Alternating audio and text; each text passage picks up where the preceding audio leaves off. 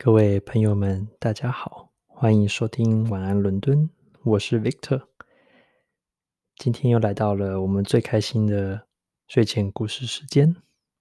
今天要跟大家分享的是我最喜欢的一段哆啦 A 梦的故事。如果你不知道哆啦 A 梦的话，它在以前呢叫做小叮当。那么它是一只很有用的机器猫，配在一个小学生叫做大雄的身旁。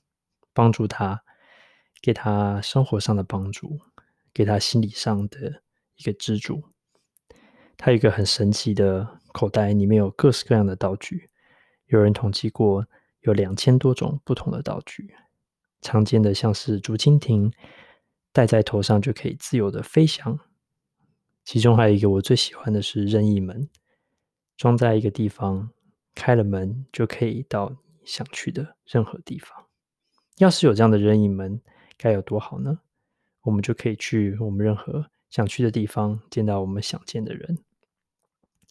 不过呢，今天呢，我要分享的故事呢，并不是官方认可的故事的一个部分，而是一个流传的一个结局。故事是这样的：有一天呢，大雄又在外面玩，一如往常的又被胖虎所欺负得很惨，他非常生气懊恼。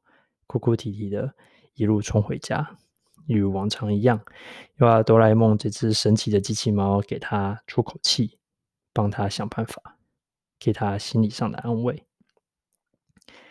回到家中，他发现哆啦 A 梦不像平常一样看着电视，或是看着漫画，也不再忙其他事，反而很反常的静静的躺在他的房间，好像时空静止了一样，一动也不动。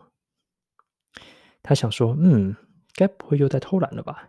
于是呢，他就推啊推啊拉拉，哆啦 A 梦快起来！我又被胖虎欺负喽。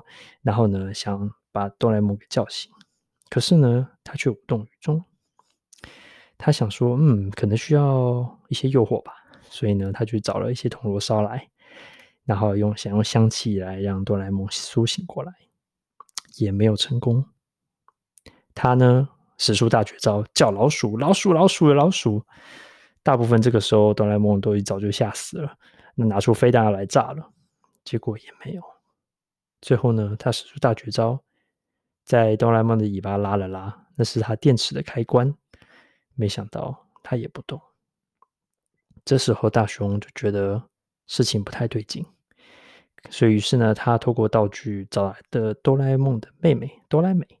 好，从未来回来，帮他看看到底是怎么一回事。后来没检查检查，又做了一些监测，才发现原来呢是哆啦 A 梦的电池电源供应系统出现了问题。所以呢，现在他面临一个艰难的选择。第一个选择呢是可以送回厂维修，那维修之后呢，可以把顺利让哆啦 A 梦苏醒过来。不过呢，有很大的机会。他与大雄的记忆呢，会一笔勾销，他再也不会记得大雄，就好像他们从未见过面一样。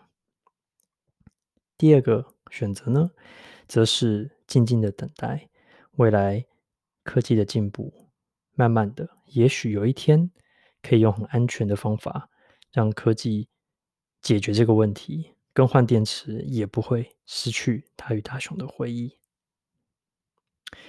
大雄心中陷入两难，该怎么办呢？他好需要，好需要，好仰赖哆啦 A 梦给他的一切，像朋友，像家人，像兄弟姐妹一般。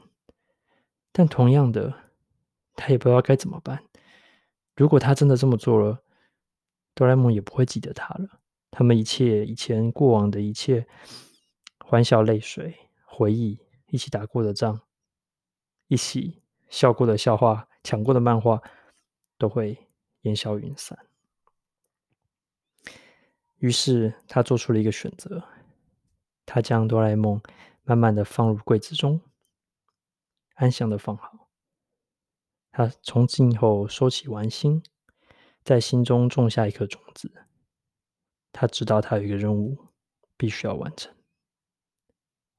数十年后，大雄竟然成为了一位机械工程的博士，他终于想到一个办法，可以更换哆啦 A 梦的电池，而不会让他的记忆消失。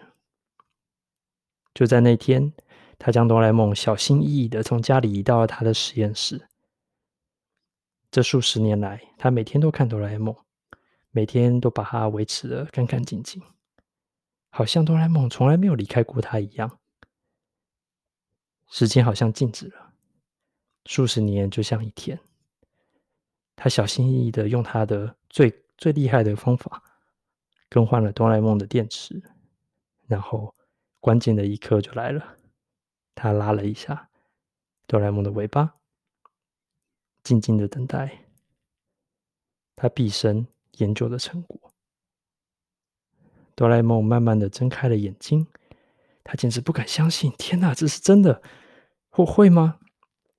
不过哆啦 A 梦却用一种很迷茫的眼神，好像认识，好像不认识的看着大雄，然后慢慢的从嘴中说出一句话，他说：“大雄。”我等你等了好久好久了，